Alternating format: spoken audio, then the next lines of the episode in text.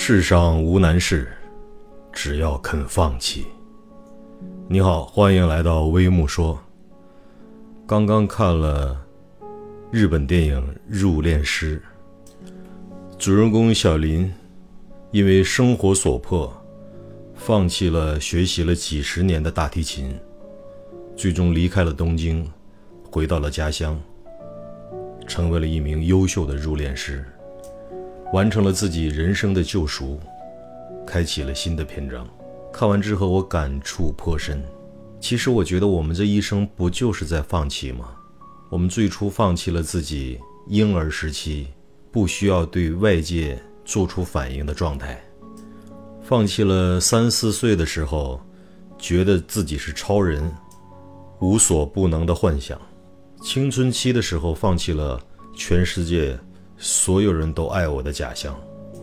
工作了之后呢，放弃了世界是纯然美好的残酷的认知。随着年龄的增长，发福了，放弃了自己对异性的吸引力。临近退休，放弃了社会赋予我暂时的权利，最终要放弃浓密的头发，而且很多人完全放弃了头发。我们还要放弃活力，还要放弃健康的身体，最终我们要放弃生命本身。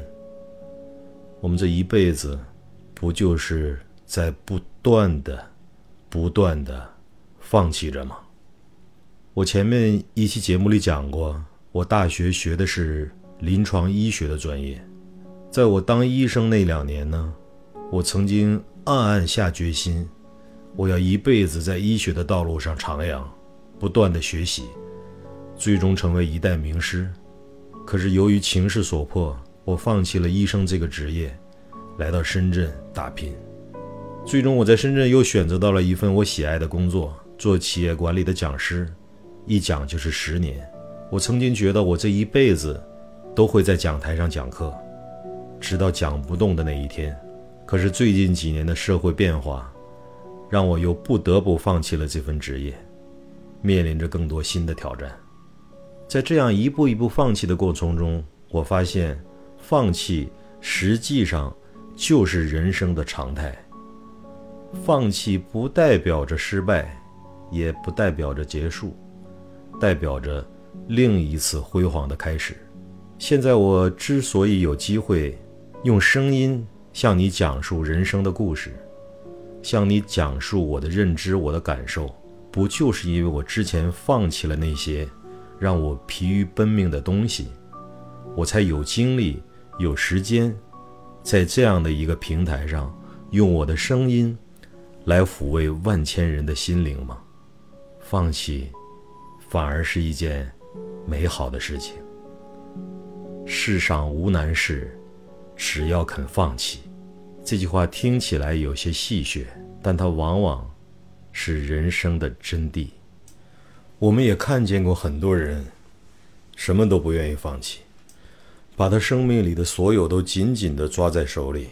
但是事与愿违，你把现有的东西抓得越紧，利用了大量的时间和资源在维护着所有，你往往就失去了寻找新的希望的开始，得到更加美好的关键的东西的开始。这不是算命。这是世间的规律，所以还是那句话，不得不放弃的时候，再放弃，不如找一个合适的机会，主动的放弃一些人生的负累，何尝不是一种真正的大智慧呢？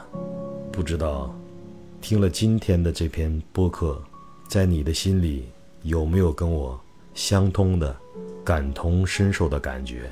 如果有的话，不妨评论区留言，我们一起来探讨一下人生中的放弃。再见。